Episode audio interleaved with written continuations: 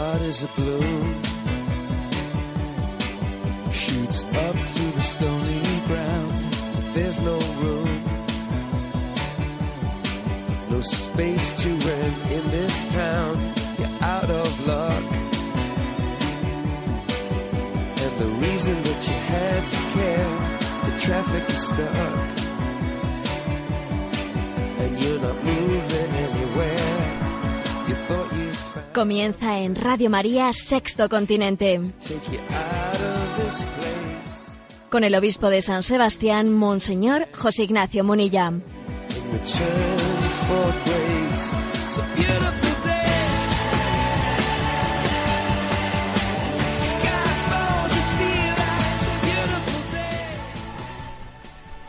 Un cordial saludo a todos los oyentes de Radio María. Un día más, con la gracia del Señor, proseguimos eh, este espacio, este programa que se llama Sexto Continente, que lunes y viernes realizamos aquí en directo en Radio María, en Radio María España. Hoy es 25 de septiembre. Ayer la Iglesia, además que de ser domingo, el domingo vigésimo quinto del tiempo ordinario, coincidía con la fiesta de Nuestra Señora de la Merced. Nuestra Señora de la Merced, que siendo patrona de Barcelona y estando en este momento, pues, la vida social y la vida social sociopolítica en Barcelona así de convulsa, pues al- alcanzaba su, su presencia maternal, su intercesión maternal, pues una significación muy especial. Nuestra Señora de la Merced invoca, es un título que invoca la misericordia, la merced. Es Virgen Madre de Misericordia. El título mariano de la Merced se remonta a la fundación de la orden religiosa de los mercedarios el 10 de agosto de 1218 en Barcelona. En esa época muchos eran cautivos de los moros y en su desesperación y abandono estaban en peligro de perder lo más preciado que tenían, que era la fe católica. Y nuestra Madre del Cielo se dio a conocer como la Merced, quiso manifestar su misericordia hacia ellos por medio de esta orden que luchaba por ellos y les liberaba de su, de su cautiverio. Quizás también uno de los, este problema, este momento tan grave de nuestra historia, de la convivencia social, necesita también de las raíces históricas y las raíces de la fe para poder ser sanado. Creo que sí, que también uno de los grandes males de nuestro momento tiene lugar por el olvido de nuestra historia, por el olvido de las raíces culturales, históricas y religiosas, por, por supuesto. Desde el siglo XIII es patrona de Barcelona y desde 1687 pues se le celebra como patrona de la ciudad el 25 de septiembre. Patrona de los cautivos y de muchos países de Latinoamérica. Bien, he elegido una, para hacer la entradilla de este programa, una oración, porque sé que muchos habéis escrito al programa, etcétera, en un momento tan delicado y tan convulso, pidiendo pues que hagamos una cadena de oración y penitencia, pidiendo, ¿no? Pues el pidiendo luz para este momento tan delicado de la historia.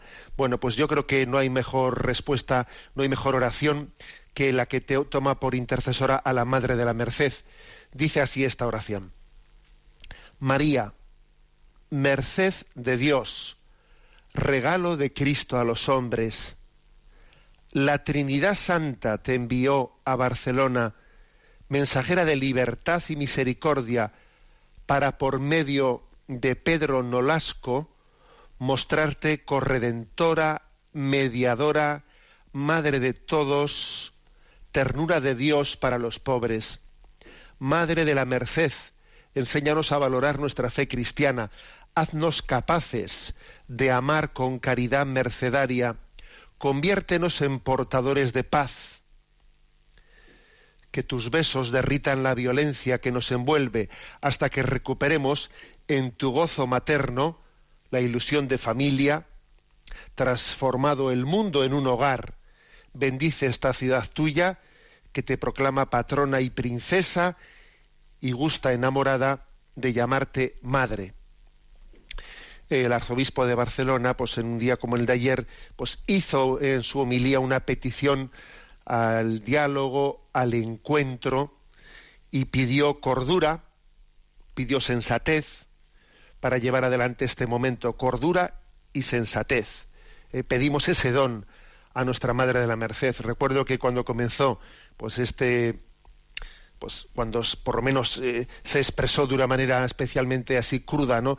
En los medios de comunicación este conflicto, envié un mensaje a las redes sociales que creo que sigue teniendo actualidad, ¿no? Y en él decía, el interés general no puede ser que un 51% venza a un 49%, sino el interés general tiene que ser el bien común de todos. No se puede ¿eh? buscar, buscar esa especie de victoria de, de unos sobre otros o ninguna fractura en la que tú eres el 49% y tú has perdido y yo he ganado porque tengo un medio voto más que tú. Obviamente eh, ese, no puede ser. existe un concepto del bien común en la doctrina social de la Iglesia que a eso tenemos que tender. Lo que es bueno para mí no puede ser malo para ti. Lo que es malo para ti no puede ser lo bueno para mí. Eso está hecho, eso está mal planteado en su base, en su raíz, ¿no? Pedimos, por lo tanto, el, la sensatez, la cordura y la búsqueda del bien común de todos los hijos. Porque una madre, una madre no puede querer el bien de unos hijos contra los otros. No hay mayor sufrimiento para una madre que ver a sus hijos enfrentados. El bien de unos tiene que ser el bien de, el bien de los otros. Hacemos esta petición a Nuestra Señora, la Madre de la Merced, y nos disponemos eh, a, seguir adelante en este programa de Sexto Continente. Un programa que tiene también una, una acción, interacción con vosotros a través de las redes sociales, en Twitter con la cuenta arroba obispo monilla, en Facebook con el, con el muro con mi nombre personal de José Ignacio Munilla, también en Instagram y decir que los programas de Sexto Continente anteriores, así como otros que también hemos grabado en Radio María, están tanto en el podcast de Radio María como los tenéis a vuestro a vuestra disposición en la página web enticonfio.org. Vamos a ver, como tenemos, como ya hemos hecho un hábito desde el comienzo de este mes, voy a comenzar por comentar el punto del DOCAT de este pequeño catecismo de la doctrina social de la Iglesia, el punto DOCAT que nos corresponde hoy, que es el, el punto número 6. Y responde a la siguiente pregunta. Si Dios ha creado el mundo por amor, como habíamos dicho en números anteriores, ¿no? Si lo ha creado por amor, ¿cómo es posible que esté tan lleno de injusticia, opresión y dolor? Esa es la pregunta que he planteado. ¿De dónde viene esta contradicción? Y la respuesta es la siguiente. Dios ha creado el mundo como algo bueno en sí mismo, pero el hombre se apartó de Dios, se enfrentó al amor de Dios. La Biblia lo cuenta en la historia del pecado original de Adán y Eva. Los seres humanos, piensa en la torre de Babel, querían ser como Dios. Desde entonces en el mundo hay un defecto, un, principio destructor, y desde entonces ya no es nada tal y como lo planeó Dios. También nuestras decisiones actuales, por pequeñas que sean, contribuyen a que siga habiendo injusticia y dolor en este mundo. Múltiples decisiones erróneas se convierten a veces en estructuras de mal y de pecado. Sucede cuando cada uno actúa en solitario dentro de un sistema que en conjunto es malo e injusto y del que no es sencillo escaparse. Por ejemplo, es como cuando un soldado es obligado a participar en una guerra criminal. Bueno, este es el texto y un breve comentario. En la Sagrada Escritura nos dice que toda la creación salió buena de la mano de Dios y vio Dios que era bueno y vio Dios que era bueno. Eh, lo repite después de haber concluido cada uno de cada uno de, esos días de la creación, tal y como el Génesis expresa, ¿no? Simbólicamente la creación del mundo. Dice, y vio Dios que era bueno al anochecer de cada día. O sea, por lo tanto, Dios es infinitamente bueno, de él no puede salir sino el bien. sino el bien. Ahora, en ese, dentro de ese bien que Dios ha hecho en nosotros, está también, está el habernos creado libres, con el riesgo de que la mala utilización de la libertad introduzca una distorsión. Por lo tanto, digamos que lo que llamamos el pecado original, el pecado original de Adán y Eva, al cual se han unido nuestros pecados personales, ¿eh? no, estemos echando la culpa a otros como si yo fuese meramente eh, pues una, una, víctima y no fuese también parte ¿eh? del problema. O sea, ese pecado, ese pecado original y nuestros pecados personales han introducido una distorsión. No han, no han roto completamente el plan de Dios, pero sí han introducido una distorsión, una distorsión que es grave, de la cual se ha introducido el mal en el mundo. Por lo tanto, conviven, conviven en, el, en, la vida, en la existencia, el bien que proviene de Dios y, el mal introducido por, eh, por motivo de esa distorsión del pecado. Azuzado por Satanás, que en sí también es un ser bueno, pero que se ha puesto eh, en su rebelión, en su rebeldía, al servicio ¿no? de esa distorsión. ¿eh? Por tanto, hay una distorsión que, como digo, no ha terminado, por supuesto, Dios es todopoderoso, no ha roto con el plan de Dios, pero sí lo ha distorsionado gravemente. La existencia de ese pecado original, por cierto, creo que es muy importante tenerla en cuenta. Si hoy en día uno intenta hacer una lectura de la realidad por ejemplo, si uno intenta hacer, eh, pues eso, pues un, plan de educación o una o intenta ordenar la vida familiar o, cualquier aspecto, ¿no? Sin tener en cuenta la existencia de ese pecado original y de, esa distorsión, vamos mal, porque es que no vamos a tener en cuenta una, un factor contra el que hay que poner medios. ¿eh? Hay que poner medios proporcionados para poder afrontar esa distorsión. No se puede tener una ingenuidad antropológica, ¿no? Una ingenuidad como el hombre es bueno por naturaleza, el hombre no hay ningún problema, cada uno vamos a intentar seguir, eh, seguir los impulsos naturales que brotan de nosotros. Bueno, quien, quien tenga esa ridiculez ¿no? de, de optimismo, optimismo personal o antropológico o social tiene un problema. Hay que contar con, eh, la tendencia al pecado, porque ese pecado original ha, dejado una, herida y una tendencia al, pecado. Decía Chesterton con su habitual, ¿eh? pues así, digamos, ironía, intuición, que ciertos nuevos teólogos ponen en duda el pecado original, que es la única parte de la teología cristiana que puede probarse niegan el pecado cuando puede verse en la calle. Decía, mira, aquí hay algunos que niegan el pecado original y resulta que es de todos los dogmas de la Iglesia, de todos, ¿no? Es el que, de todos los artículos de fe, es el que no hace falta, el que, el que puede verse. No hace falta tener mucha fe para creer en la existencia de una distorsión que ha introducido el pecado, porque vemos que existe esa tendencia, esa tendencia en nosotros, ¿eh? esa tendencia lo que dice Romanos 7:15, en efecto, no entiendo mi comportamiento, pues no hago lo que quiero, sino que hago lo que aborrezco. Pero bueno, ¿qué contradicción tengo en mí? ¿Qué pasa dentro de mí que, que, mi voluntad no termina de ser dueña, dueña de mí? Obviamente hay una distorsión, ¿no? Que llamamos pecado original, que es la explicación de esa contradicción interior.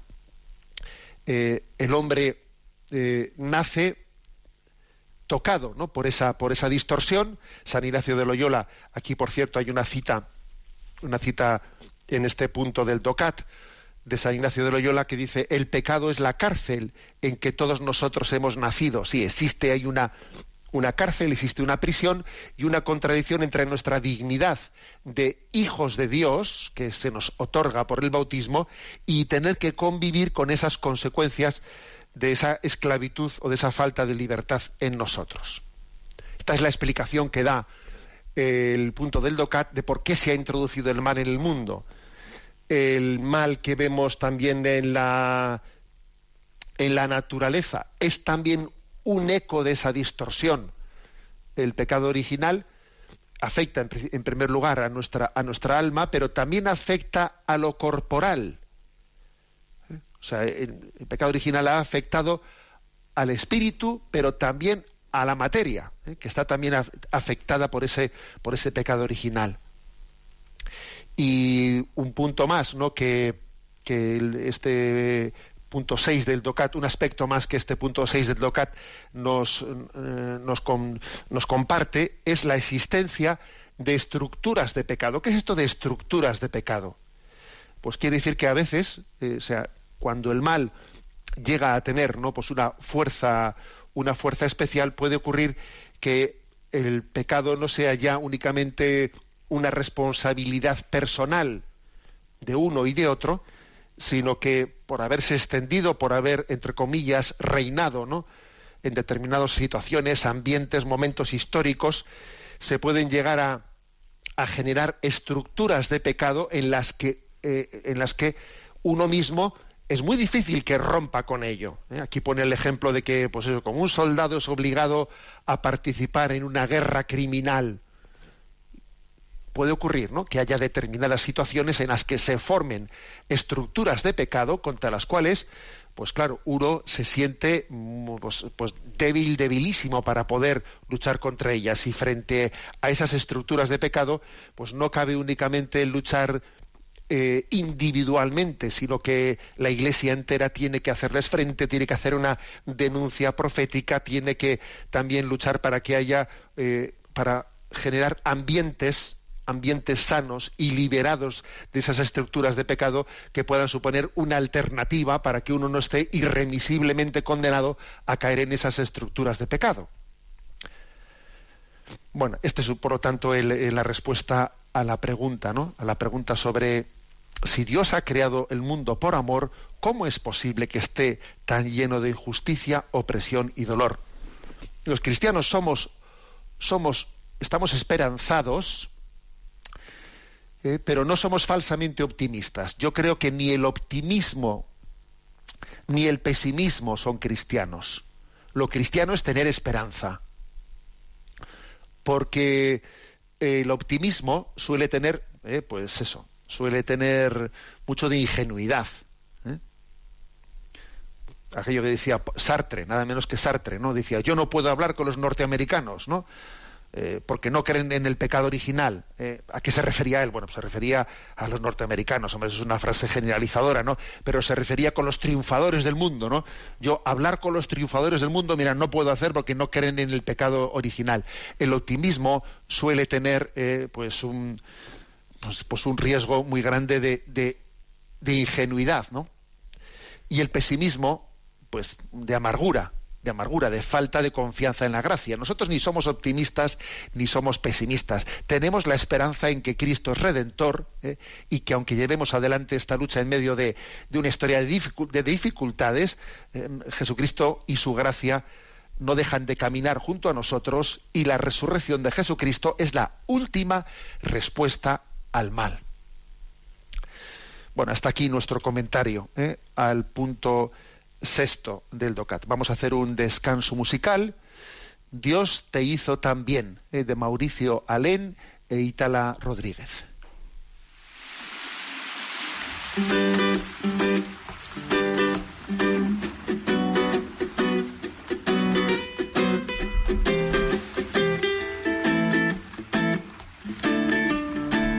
Dios te hizo también, no se equivocó Eres solo el reflejo de un trabajo bien hecho, un retrato de amor.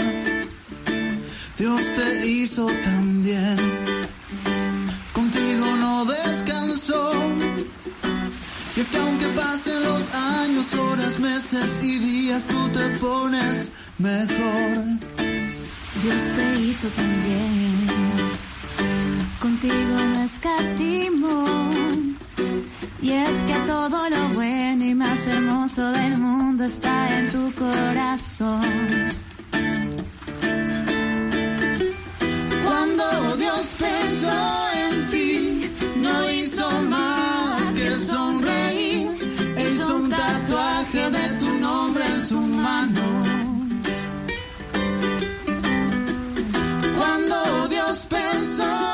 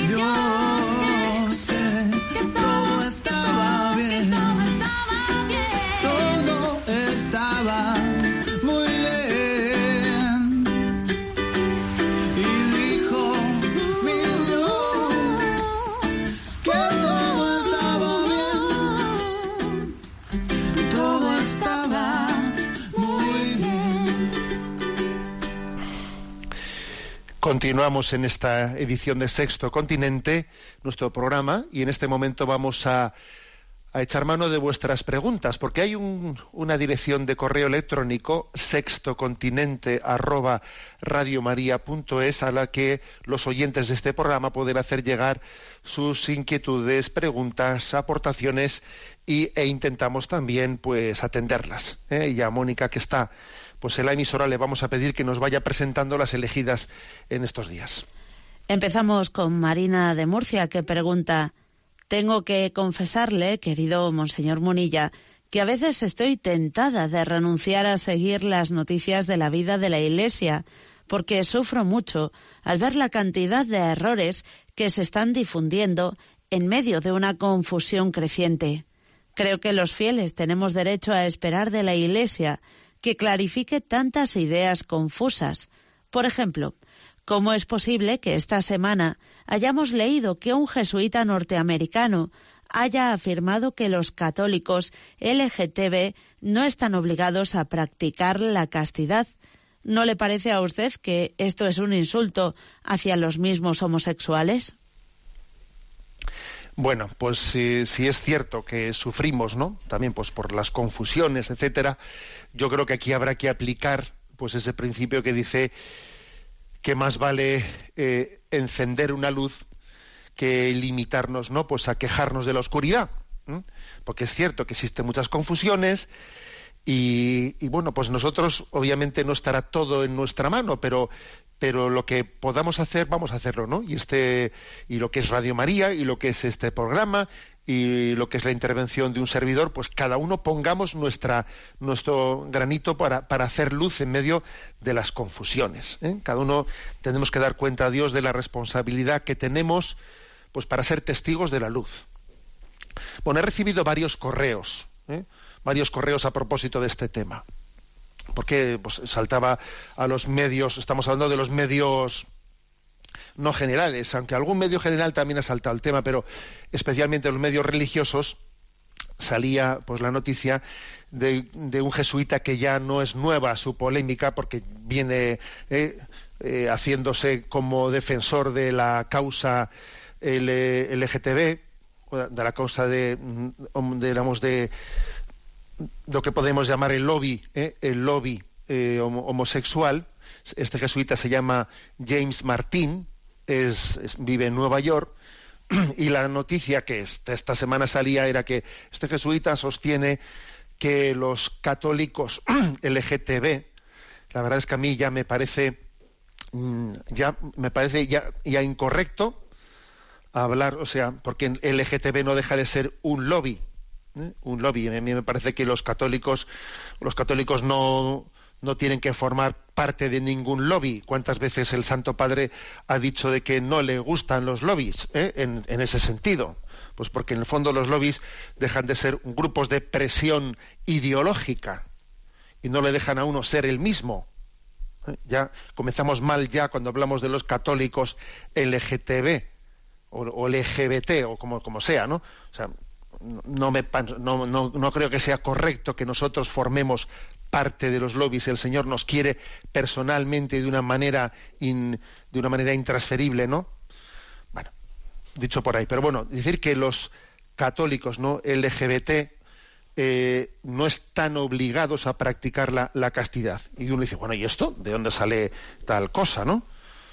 Obviamente la respuesta correcta, pues eh, hay que decir, yo creo que la, la- la oyente Marina ya ha dado una parte importante de la, de la respuesta. Hay que decir que eh, esa postura tomada por parte de este jesuita, primero es una infidelidad al magisterio de la Iglesia, segundo demuestra una desconfianza en la gracia de Cristo, y en tercer lugar es una falta de respeto hacia los propios homosexuales, porque ¿qué pasa? Que ellos, que ellos son eh, seres inferiores que no tienen la, que no, no están llamados y no tienen la capacidad de vivir el Evangelio de Jesucristo, ¿o qué?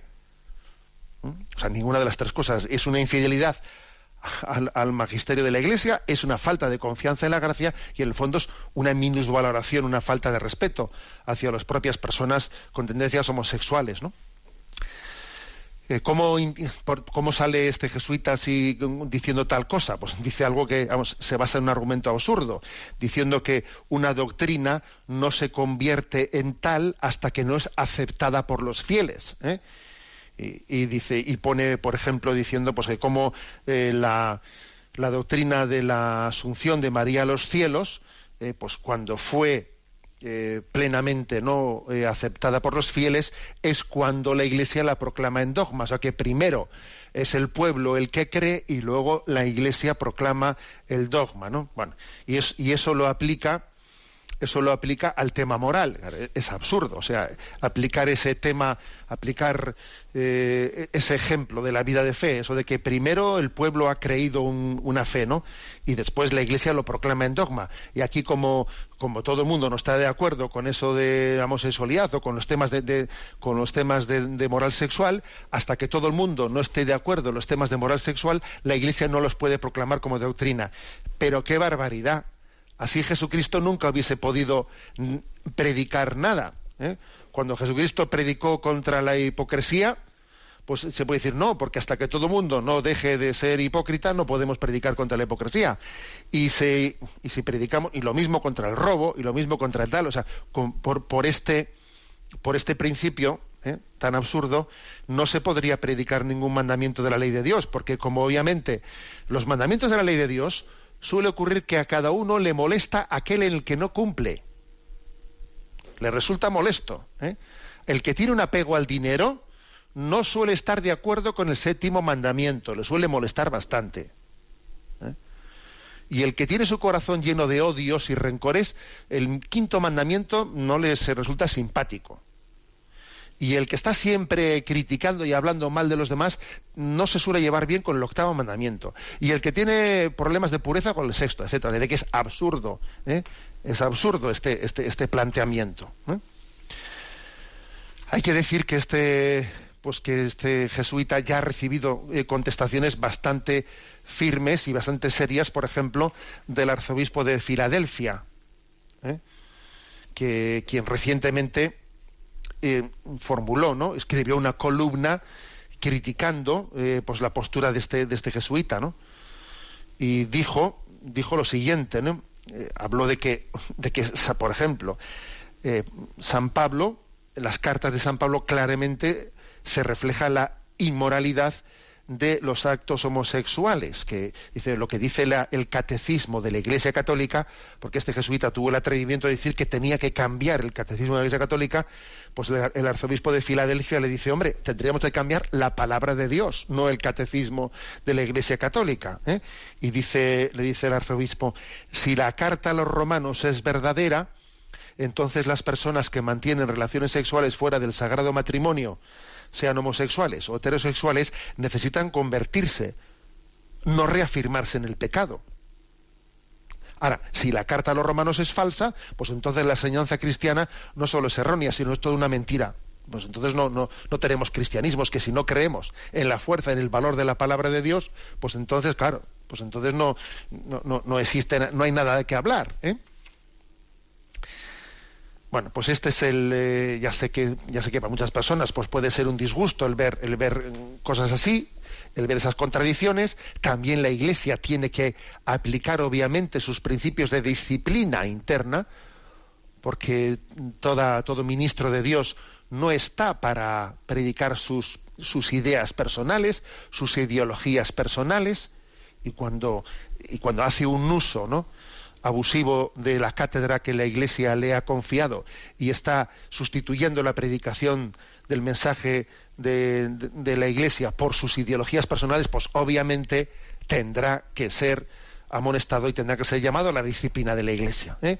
Oremos por ello, oremos, pero creo que también el hecho de que se, se di- alguien puntualmente diga una cosa de estas y tengamos en cuenta que los medios de comunicación realizan un factor pues mm, difusor pues, pues, eh, que le dan un eco muy grande pues eso no quita para que nosotros podamos y debamos remarcar cuál es pues la fe de la iglesia ¿eh? adelante con la siguiente pregunta Un joven cuyo nombre preservamos nos envía la siguiente carta. Estimado Monseñor Munilla, intentaré ser breve y conciso. Tengo 26 años y pertenezco a una familia practicante. Ahora estoy acabando mis estudios de formación profesional. Desde pequeño me han transmitido la fe y así he vivido hasta hoy. Desde siempre he intentado hacer lo correcto, lo que agrada a Dios, poniéndolo a Él el primero, dejando a mis amigos y sus costumbres por no ser muy cristianas. Dejé mis estudios por probar en el seminario. Después de dos años vi que no estaba llamado a eso. Dejé prácticamente todo por seguirle. Ahora me siento solo, sin nada, vacío y empezando de cero, con una edad en la que me siento viejo para esto, y solo tengo 26. Cuando busqué ayuda no la tuve, e incluso fue rechazado por el rector del seminario donde estuve. Se lavó las manos y no me trató bien. Todo este problema y sufrimiento es largo de contar, pero iré directo a mis dudas. ¿Dónde está Dios en todo esto? ¿No se supone que por seguirle obtendría algo? No he obtenido nada, ni siquiera paz en el sufrimiento o la convicción de haber hecho lo correcto. No he ganado nada y no sé si merece la pena. Le he pedido ayuda y no parece, aparece por ningún lado. Entonces, ¿Dios actúa en la vida de cada uno? ¿Estaba predestinado a pasar todo esto? ¿Cómo puedo estar seguro de que se preocupa por mí y no está ausente? ¿Qué significa este silencio? Ahora pienso que podía haberme ahorrado este sufrimiento y haber seguido con mi vida, que por plana que fuera, estaba mejor que esto. Tendría estudios, trabajo, amigos, y quizá estuviera a punto de casarme, y pensaría que Dios me bendecía. Hoy no puedo más, y no encuentro consuelo ni sentido. Espero que me dé una palabra que vaya más allá del no te preocupes o todo irá bien, que gente sin complicarse suele decir. Muchas gracias por su ayuda, un abrazo fuerte y que Dios le bendiga. Bueno, pues vamos a ver, yo qué diría, ¿no? ¿Qué le diría a este oyente? Primero que gracias también por confiar en nosotros y compartir su sufrimiento, pero decirle también que está siendo tentado, que, su correo eh, transmite obviamente una evidente tentación de desesperación. ¿eh? Si yo me hubiese ahorrado todo eso, si yo en vez de ir al seminario, eh, pues hubiese seguido como un joven normal, entonces, no, perdona, está siendo tentado, ¿eh? tentado. ¿Por qué? Pues porque posiblemente lo que, lo que le falta, ¿no? Y es, en primer lugar, aceptar la historia de su vida. Es que es importante aceptar la historia de su vida. Y hay veces también que uno pues, tiene, tiene recorridos en los que no encuentra fácilmente fácilmente pues su, el encaje de su vocación y una de las de una de las cruces mm, más fuertes en la vida suele ser la de no encontrar fácil encaje en nuestra vocación pues personas, por ejemplo, que no terminan de, de, buscar la, la, persona con la que podrían casarse, personas que tienen dudas vocacionales muy grandes. O sea, una de las cruces más grandes que suele haber en esta vida es la de por, pues, por inseguridad interior o yo qué sé, por, por cantidad de motivos, ¿no? Pues no, no terminar de tener certeza interior de dónde me quiere Dios. Ahora, en esa situación, la tentación de que Dios no me quiere, de que Dios no tiene para mí, a ver, a ver, a ver, ¿eh? no nos dejemos tentar. Yo creo que cuando alguien eh, pues tiene, tiene esa especie de duda tan grande de dónde me quiere Dios, etcétera, lo que hay que hacer es renunciar a a tener una explicación de partida ya de todo, sino tú vive el momento presente y pon luces cortas. O sea, a ver, ahora no, pienses y mañana y pasado y qué será de mi vida. Y a ver, a ver, un momento. Tú vive este momento, ahora estás terminando formación profesional y tal, ¿no? Bueno, a tope con ello. Y a ilusionarme con, con lo que estoy aprendiendo. A ilusionarme con ello. y, a, y a luchar por buscar relaciones personales, porque también yo creo que ese correo manifiesta que puedes tener dificultades en establecer relaciones personales. Luchar por buscar relaciones personales y salir de nuestro aislamiento, de nuestra burbuja.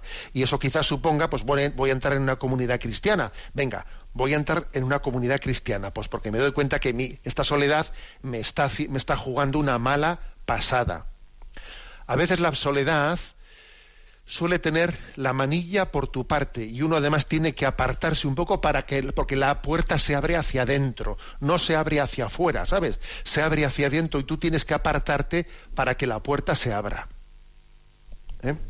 Entonces, a ver, yo creo que detrás de tu, de tu consulta hay una tentación, creo que tienes eh, que afrontar la, cruz de que tengas que ir descubriendo el encaje de tu vida eh, pues sin, sin tener una, eh, una, claridad absoluta de todo porque hay discernimientos que suelen ser más confusos y otros pero no o sea pero eso no, no quiere decir que no exista una voluntad de Dios para ti. Quiere decir que la vas a ir descubriendo poco a poco en las pequeñas cosas sin tener desde, desde el punto de partida ya una, una respuesta a qué va a ser el resto de mi vida para siempre Fuiste al seminario, fuiste generoso, dando ese paso intentando buscar si era la voluntad de Dios. Vistes que no era para ti. Bueno, pues, pues bendito sea Dios. El Señor vio tu, vio tu deseo de, entregarle y de servirle, pero no sientas como un fracaso eso.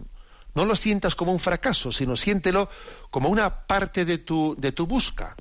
Y seguro que habrá salido eh, enriquecido también de esa experiencia. ¿Eh? Y si haces esa lectura esperanzada de tu vida, eso sumará, no restará. Habrá sumado, no habrá restado. ¿eh? Si, si, descubres ¿no? ese hilo conductor. Por lo tanto, ¿no? Pues bueno, pues te encomendamos, te encomendo mi, mi, mi consejo es, primero, que hagas un esfuerzo por salir de tu soledad, ¿eh? por entrar en una comunidad cristiana. Segundo, que busques un acompañante o director espiritual, como tantas, como tantas veces decimos, ¿no? Y que rechaces la tentación, la tentación de que yo no tengo encaje en ningún sitio o me veo como un bicho raro, que rechaces tal tentación. ¿eh? Bueno, te encomendamos. ¿eh? Adelante con otra consulta más. Antonio de Albacete nos pregunta, estimado Monseñor Munilla, Estoy felizmente casado por la Iglesia. A mi mujer, a los pocos meses de casarnos, le dio la menopausia precoz y así no poder producir óvulos ella, no pudimos tener hijos. Fuimos a un centro médico de infertilidad donde se nos propuso como única solución producir un embrión entre un óvulo de una donante y mi esperma para insertarlo en el útero de mi mujer. Yo le decía en broma a mi mujer que genéticamente era igual que yo me acostase con una mujer, se quedara embarazada y luego nos diera el niño. Mi pregunta es, ¿esta técnica es pecado? En estos casos de infertilidad, ¿hay que decirles a los matrimonios que se fastidien? La única solución sería la adopción. Muchísimas gracias en mi nombre y el del 30% de matrimonios que tienen problemas de fertilidad. Ves tú como siempre hay cruces en todos los lados, ¿eh? o sea, no hay, no hay camino sin, sin cruz. Bueno, vamos a ver, yo creo que, mm, que, es, que es clave, ¿eh? que es clave entender en este tema el principio, el principio de moral que dice que el fin no justifica los medios. Ese es un principio claro y determinante. El fin no justifica los medios. ¿eh? Y entonces el deseo el deseo de paternidad y de maternidad no justifica pues el, el emprender un camino que no es correcto pues con, eh, la ley natural y no es respetuoso con la vida. Y todos estos eh, estos medios no de fecundación de fecundación artificial son gravemente contrarios al orden moral. Gravemente contrarios en primer lugar porque entran en, una, en un lenguaje de producción, de producción de la vida, rompiendo con el lenguaje que está íntimamente ligado a, la expresión del amor. El hombre tiene que ser engendrado, no, no, no producido, ¿eh? no producido. Tengamos además en cuenta que detrás de esto se producen muchos abortos, porque para que finalmente sea un embrión eh, viable, hay muchos embriones que se están quedando por el camino, es decir, estamos, estamos mm, permitiendo, estamos, estaríamos colaborando con abortos, ¿eh? con abortos provocados para que finalmente uno llegue a conseguir una, eh, pues una, una viabilidad. Bueno, por lo tanto, la pregunta es, ¿esto es contrario al orden moral? Sí, es contrario, es contrario al orden moral. Entonces viene la pregunta. Además, Además es curioso porque eso que le dice, ¿no?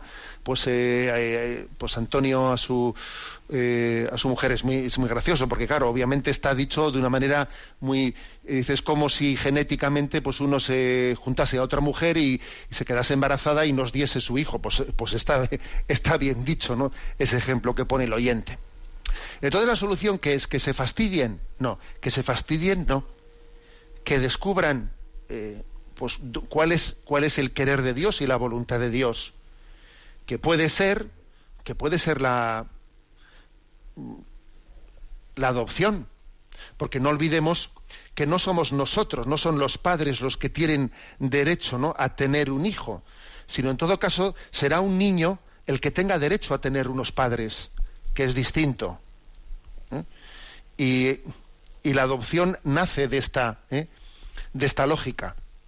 No son los padres los que tienen derecho a tener un hijo, sino en todo caso un niño el que tiene derecho a tener unos padres pues que la naturaleza o la vida o la vida le negó. Eh, ahora bien, esto no quiere decir que todo el mundo tenga ¿eh? el don de la adopción, no, porque a veces solamente por el deseo o por la o por el sufrimiento de no haber podido tener familia, de ahí ¿eh? derivarse en que voy a adoptar, ojo, a ver si uno también tiene, la, eh, tiene el, don, la capacidad de la adopción, porque también la adopción supone ¿no? asumir, eh, asumir también una, pues un, una serie de contradicciones y de cruces, pues que son, que es importante que uno pues si va a discernir si está llamado a la adopción, no lo haga únicamente como eh, deseo de satisfacer, ¿eh?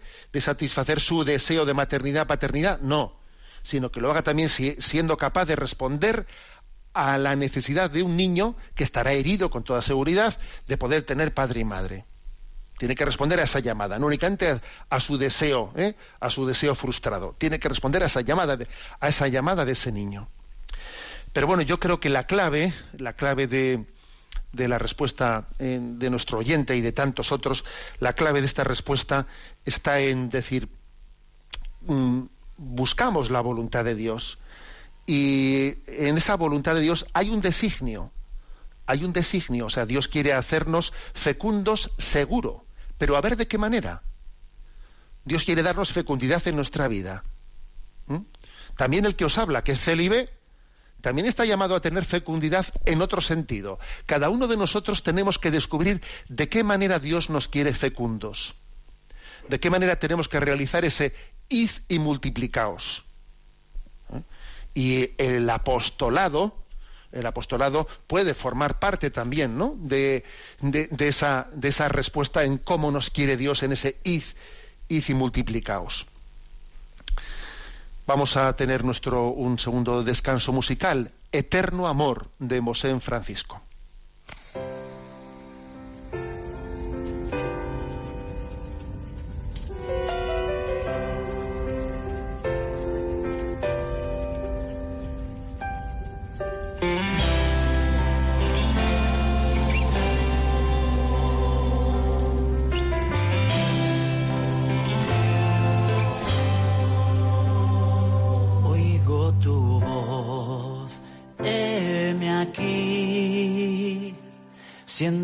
Tu ser, estás aquí.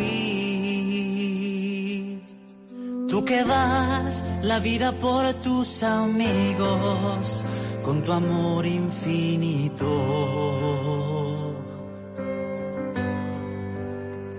Oigo tu voz, heme aquí. Siento tu ser, estás aquí. Tú que das la vida por tus amigos con tu eterno amor. Te oigo en mi interior llamándome. Te siento a mi alrededor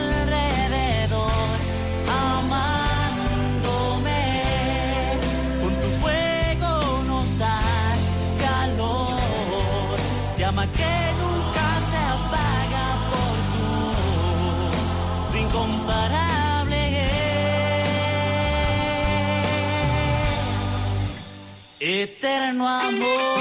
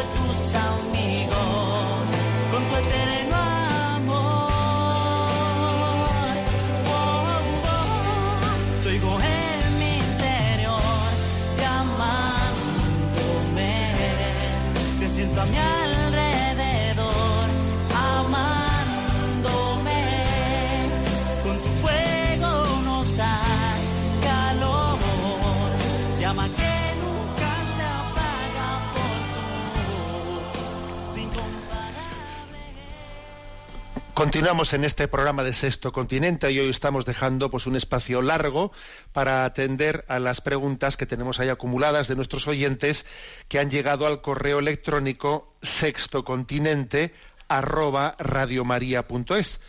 Mónica, si, si puedes, continúa presentándonos las preguntas seleccionadas. Andrés Muñoz nos pregunta, a raíz de un debate que tuvimos este verano en el lugar de veraneo, en el que había algunas personas que tienen párrocos que imparten absoluciones colectivas sin la confesión personal de los pecados, se planteó la cuestión de si esto es legítimo y en qué circunstancias piensa la Iglesia que podría hacerse esas celebraciones comunitarias sin confesión personal. Un abrazo fuerte en Cristo de colores.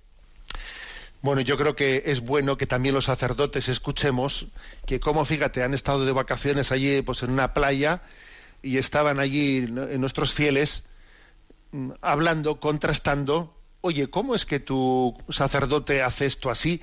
Pues el mío lo hace de esta otra manera. Pues lo mío no parece que es que es compatible con lo tuyo. O sea que en vuestra parroquia se dan a soluciones colectivas. No, no. En la nuestra nos confesamos uno por uno. Entonces, ¿esto cómo es, no? Que cada uno dependiendo del párroco que tenga va a tener una, eh, una disciplina sacramental distinta. O sea, esto del sacramento de la confesión o otros sacramentos, ¿no? En el fondo, ¿yo de quién lo recibo? ¿De la Iglesia o de José Ignacio, de Juan Mari o de Juan Luis? Digo esto para que, esto obviamente lo digo más dirigido a los sacerdotes que también nos estén escuchando, para que nos demos cuenta de la responsabilidad que tenemos, de que no somos dueños de los sacramentos, que tenemos una responsabilidad muy grande en la, pues en la fidelidad en esa disciplina sacramental. ¿Quién soy yo para reformular un sacramento fuera de la mente de la Iglesia? ¿Quién soy yo? Me estoy adueñando de algo que no es mío. Vale. O sea que eso Vamos a ver en qué situaciones la Iglesia permite que se den absoluciones colectivas sin, eh, eh, sin eh, recibir, o sea, sin la confesión personal de los pecados. Pues lo dice explícitamente la Iglesia cuando por una razón ajena a nuestra voluntad existe una imposibilidad durante largo tiempo de que alguien pueda acercarse al sacramento de la, de la confesión, en ese caso una persona, en ese caso un sacerdote, cuando no puede, es imposible que, atienda ¿no? durante un largo espacio a los fieles y existe una, necesidad grande en ellos de poder recibir ese sacramento, puede impartir una solución colectiva, siempre y cuando también quede claro que ellos tendrán la obligación, la obligación de poderse acercar o sea, de, acercarse y confesarse personalmente de esos pecados graves que les hayan sido perdonados por la solución colectiva en cuanto tengan la posibilidad de poder acceder a un sacerdote. ¿Eh? O sea que la, absolución colectiva nunca eh, mm, dispensa de la confesión personal, sino que por una situación muy grave adelanta la absolución antes de esa confesión personal. ¿Eh? Fijémonos en este aspecto. Y por si cupiese alguna duda, por ejemplo, dice dice explícitamente la, eh, la disciplina sacramental, dice una gran concentración de fieles, por ejemplo, en un santuario mariano o en una iglesia, solo porque hay una gran concentración y en ese momento el sacerdote no pueda escucharlos a todos en confesión, no es motivo suficiente para dar una solución colectiva, porque ya podrán, oye, pues, pues que, se confiesen mañana o pasado o al día siguiente. O sea, es decir, solo porque hay una gran concentración y yo no puedo escucharlo a todos, no, eso, eso no es no es suficiente ya pues que se confiesen después ¿eh? que se confiesen después esto es esto es una aplicación también práctica importante ¿eh? por lo tanto no pues hay que decir que la que la y, otro detalle no tendría sentido recurrir a la absolución colectiva porque está hecho para un caso de urgencia grave o por algún motivo grave para, acudir al perdón de los pecados veniales, porque los pecados veniales pueden ser también eh, perdonados por otro medio extrasacramental. Lo lógico es que cuando alguien acude a una solución colectiva, estamos hablando de la imposibilidad de confesarse, hay una cierta gravedad, una situación de gravedad, y estamos pensando en los pecados graves o mortales, no los pecados veniales, que para eso ya puede hacer, digamos, otra forma de, pues bien mediante la oración, mediante la limosna, mediante el sacrificio, otra forma de petición de perdón. ¿eh? Bueno, y decir también que aunque no sea esto lo que pregunte el oyente, decir que también está bastante extendida la corruptela, entre comillas, ¿eh? la corruptela de, de intentar hacer una fórmula intermedia que no existe en la mente de la Iglesia, que es que los fieles se acerquen uno por uno, y en vez de confesar sus pecados en la celebración comunitaria se limitan a decir soy pecador y recibe la absolución. Hombre, acercarse uno por uno y decir soy pecador y recibir la absolución sin, sin mentar, sin, sin detallar cuáles son nuestros pecados es no decir nada. Eso ya decimos al comienzo de la misa. Yo confieso ante Dios Todopoderoso que he pecado mucho, o sea, pero eso no es detallar nada. No tiene sentido alguno el hacer una celebración en la que se pretenda decir que yo doy la absolución uno por uno, pero sin haber hecho la, manifestación del perdón de los pecados. Es una deformación del sacramento. ¿eh? Mm, repito lo que he dicho al principio, no somos dueños, somos siervos. ¿eh? Esto lo digo por los sacerdotes. Y por parte de los fieles, pues creo que también hay que tener cuidado de no, mm, de no agarrarse a la ley del mínimo esfuerzo, porque entre otras cosas la ley del mínimo esfuerzo tampoco da paz, alegría del corazón. Y os voy a decir únicamente una cosa y termino con esto. No conozco ninguna persona que haya tenido una conversión fuerte, de esas que estaban alejadas y Dios ha salido a su encuentro, ¿no? Y ha tenido un encuentro, una necesidad plena de encuentro con Jesucristo, que haya venido la iglesia pidiendo una absolución colectiva. No. Quiere una confesión personal en la que manifieste su vida, la ponga detalladamente delante de Dios, porque su encuentro con Cristo es, es muy serio y es muy verdadero. ¿Mm? Bueno, tenemos el tiempo cumplido. La bendición de Dios Todopoderoso, Padre, Hijo y Espíritu Santo descienda sobre vosotros. Alabado sea Jesucristo.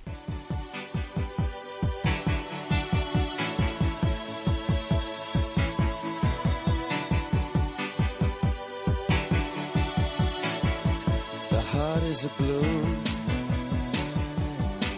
shoots up through the stony ground. There's no room, no space to rent in this town. You're out of luck.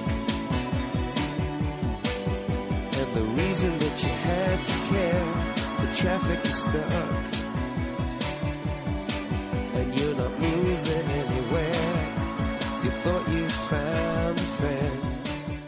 Han escuchado en Radio María Sexto Continente, un programa dirigido por el obispo de San Sebastián, Monseñor José Ignacio Monilla.